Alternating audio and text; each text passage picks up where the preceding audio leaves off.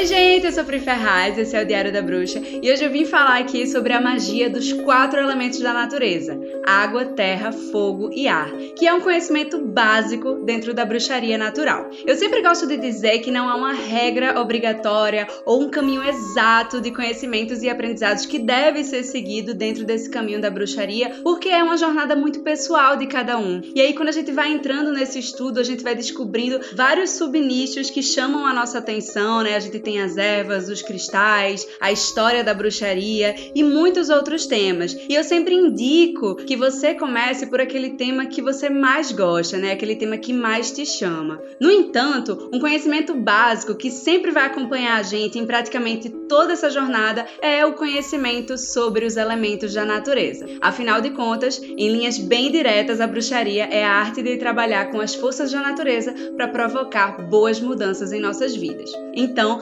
Nesse vídeo aqui a gente vai adentrar na magia de cada um dos quatro elementos. Vamos lá?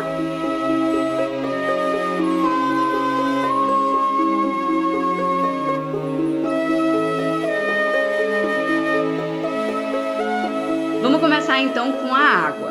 A água é aquele elemento da natureza que está relacionado aos nossos sentimentos, emoções, intuição e a forma como a gente se relaciona com os outros. Ela é um elemento que purifica, que refresca, que limpa e por isso a água é normalmente utilizada quando a gente deseja justamente limpar algo da nossa vida, principalmente se forem aspectos que nos limitam emocionalmente. É como se a água lavasse e removesse obstáculos para alguma questão fluir bem em nosso dia a dia. Então, por exemplo, você pode fazer um banho de desapego para lavar as mágoas do passado, ou um banho de prosperidade para purificar crenças de escassez e fazer a sua vida financeira fluir melhor. Você pode também fazer um escalda-pés relaxante para limpar aflições do seu coração, ou um spray da felicidade para afastar sentimentos ruins. Todos esses exemplos que eu citei são formas que utilizam a água como elemento principal, ou seja, banhos, escalda-pés,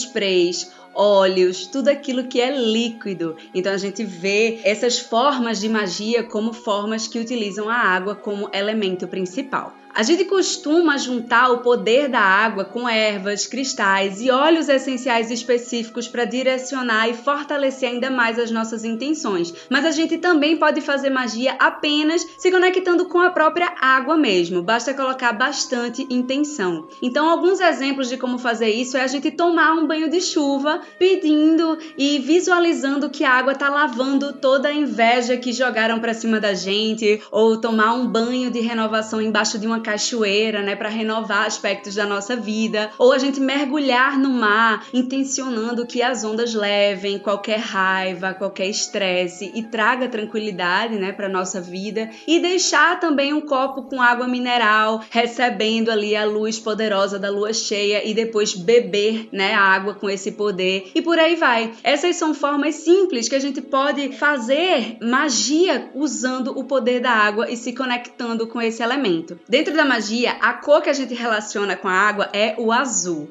E os principais instrumentos mágicos que representam esse elemento são o cálice e também o caldeirão. Além disso, esse elemento pode ser representado no altar através de conchas, de velas azuis, de cristais azuis, de fotos, né, representando ali o elemento, ou simplesmente de um pequeno recipiente ou um copo com água dentro. E claro, não tenha medo de usar sua criatividade na hora de utilizar e representar esse elemento. O principal é você colocar bastante intenção.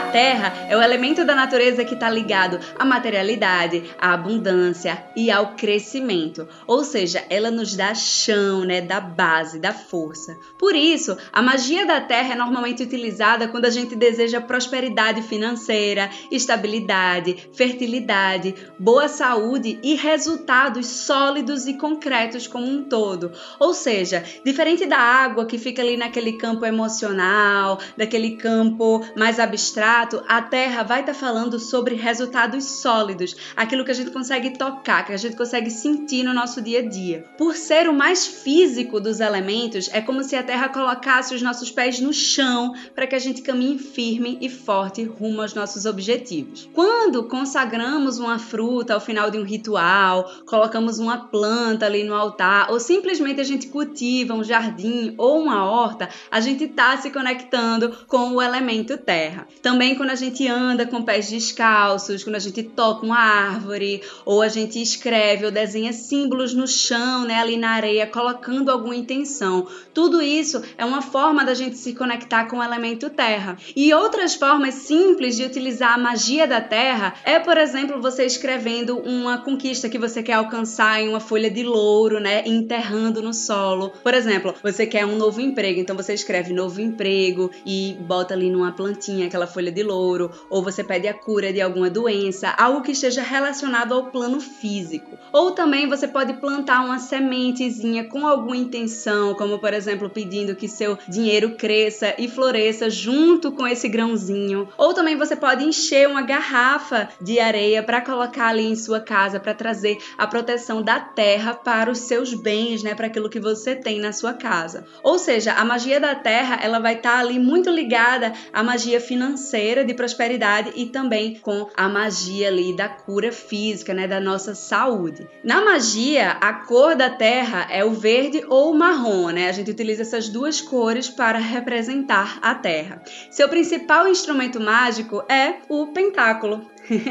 e também a terra pode ser representada no altar por plantas, flores, frutas, imagens de árvores, cristais e velas nas cores verde ou marrom, moedas ou simplesmente um recipiente com areia dentro. Mas como eu já disse, não tenha medo também de ousar, de representar esse elemento de uma forma criativa e de uma forma única que é só sua. O importante é você colocar muito amor e muita intenção. O fogo é o elemento da natureza que está ligado à transformação, às mudanças, à nossa força de vontade, né? E também à paixão, aquele fogo da paixão. E é o elemento destruidor também, é aquele elemento que elimina o que há de ruim e nos faz renascer das cinzas para o novo. Então, ele é um elemento transmutador que transforma e transmuta a nossa vida. Por isso, a magia do fogo é normalmente utilizada quando a gente deseja destruir e transmutar aspectos negativos negativos da nossa vida. Ou então, quando a gente quer reacender o fogo de desejos e vontades internas, impulsionando novos inícios na nossa vida. O que não deixa também de ser uma transformação, uma transmutação. Podemos nos conectar com o fogo através de uma fogueira, através de velas, ao queimar ervas, por exemplo. Inclusive, quando nós energizamos os nossos cristais sob a luz do sol, a gente está trazendo a energia do fogo para eles. Formas simples de se conectar com o elemento fogo são acendendo velas de cores específicas com uma determinada intenção, e aí você pode inclusive inscrever, né, cravando uma palavra mostrando o seu objetivo, sua intenção ali naquela vela. Outra forma também é você escrever em papeizinhos alguns aspectos que você não quer mais na sua vida, colocar ali em um recipiente resistente ao fogo e tocar fogo para que esse elemento transmute isso e tire para fora da sua vida, né? E aí você você pode também, outra forma de se conectar com o fogo é você visualizar aspectos negativos, né, padrões negativos, vícios que você quer se livrar nas chamas de uma fogueira. E aí você pede para que o fogo realmente queime tudo aquilo e transforme em cinzas, né? Então você vê ali esses aspectos negativos sendo exterminados da sua vida. E aí, quando a gente também queima, né, ervas com intenções específicas de proteção, de desapego e também de paixão, porque lembra lembra que o fogo também ele reacende paixões, caso seja a intenção que a gente está utilizando ele. E uma forma muito simples, né, que às vezes a gente esquece, mas que é uma forma simples e muito eficaz de a gente entrar em contato com o poder do fogo é simplesmente sentindo o calor do sol, tomando um banho de sol, pedindo para que o sol aqueça e traga vitalidade para nossa vida, traga vida para algum aspecto que tá ali meio morninho, que tá meio sem gracinha e aí para que o sol traga traga todo o poder de vitalidade do fogo. E é importante lembrar que toda magia em si tem a energia do fogo, porque possui em sua essência uma mudança de realidade, né? A magia é a arte da transformação e o fogo ele é o elemento transformador. Então é como se toda magia ela tivesse, queira a gente vendo ou não o fogo, sentindo o calor ou não, ela tem essa energia do fogo. Então o fogo, físico ou não, é aquilo que transforma. E por isso que muitos se referem ao fogo como o mais espiritual dos elementos. Na magia, a cor relacionada ao fogo é o vermelho. Seus principais instrumentos são as velas, né, como vocês já podem imaginar, e também a varinha. Mas lembrando que em algumas literaturas e algumas tradições da bruxaria, a varinha se liga ao elemento ar e não ao elemento fogo, tá bom? Então vocês podem encontrar aí essa mudança. O fogo também costuma ser representado no altar por cristais vermelhos, por imagens de sol e, mais uma vez, fique livre para soltar sua criatividade e inovar na hora de honrar esse elemento no seu espaço sagrado. E o ar é o elemento da natureza que está relacionado à nossa mente, né? Aos pensamentos, à inteligência, ao movimento, à comunicação, à criatividade. É só a gente lembrar, por exemplo, dos signos regidos pelo ar, né? Gêmeos, Libra, Aquário, são signos bem ligados ao intelecto. E aí, o elemento ar deixa a nossa mente mais rápida, ele traz sensatez, inspira leveza e aguça a nossa sabedoria. Por isso, ele é normalmente utilizado quando a gente quer algo relacionado ao nosso intelecto, ao nosso poder racional. Como, por exemplo, quando a gente quer ser mais sábio, mais sensato em alguma atitude, né? Tomar decisões mais rápidas, descobrir mentiras, ser mais criativo, se expressar, né? Se comunicar de forma melhor, ou até mesmo a gente se dar bem em uma prova, um concurso ou entrevista. É como se o A sempre trouxesse a clareza e o uso potencial da nossa mente para que a gente possa utilizar nossa nossa máxima inteligência e percepção. Além disso, por correr livre, né, por aí, por ser um elemento solto e ligado ao movimento, o ar, né, o poder do ar costuma ser invocado em feitiços e rituais ligados a viagens, né, envolvendo assim viagens. E uma forma simples na qual esse elemento predomina é no sopro. Quando a gente sopra, né, alguma erva, algum cristal em pó em nosso ambiente, a gente está invocando o poder do ar para nos ajudar na intenção colocada. Então, por exemplo, você pode soprar alecrim no seu ambiente de estudos para dar mais disposição, para que você estude de forma mais disposta, de forma mais motivada. Ou então você pode soprar canela né, no escritório para inspirar energia em novos projetos, né? A canela que traz muita vitalidade. E outra forma, mais simples ainda de você se conectar com o ar, é você respirar fundo, pedindo clareza em alguma questão. Então é só a gente pensar para a gente entender esse poder do ar que quando a gente respira, a gente pensa melhor, né? Então o ar fala justamente sobre isso, sobre oxigenar o nosso cérebro e fazer a nossa mente funcionar de uma forma mais assertiva. Então, você fecha os olhos e enquanto você faz isso, você já se abre para escutar as respostas que você precisa da sua voz interior. Então, o ar opera muito quando a gente simplesmente para para respirar bem fundo. E a gente também pode se conectar com o ar utilizando um incenso, mas para isso você precisa focar na fumaça e no aroma aroma do incenso e não no fogo, que é outro elemento, né? Porque quando a gente queima um incenso, a gente pode também colocar a intenção pro elemento fogo. Mas se a gente focar na fumaça, a gente tá aí focando no elemento ar. Então você pode queimar um incenso colocando a sua intenção e deixando que a fumaça envolva você,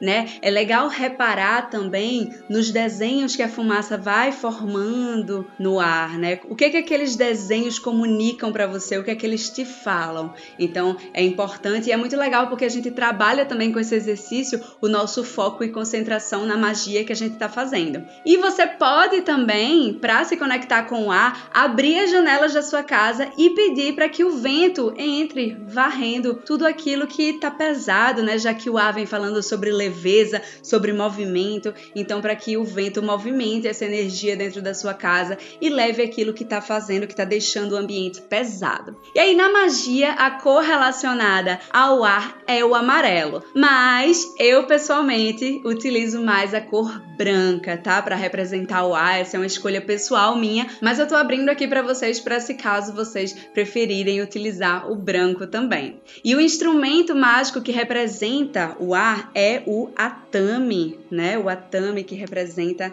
bastante o elemento ar. No entanto, vale lembrar que em algumas literaturas e tradições o atame se liga ao elemento fogo e não ao elemento ar. E outro instrumento que também vem representando o ar bastante é a pena, né, que vem como um símbolo de leveza, de movimento do elemento ar.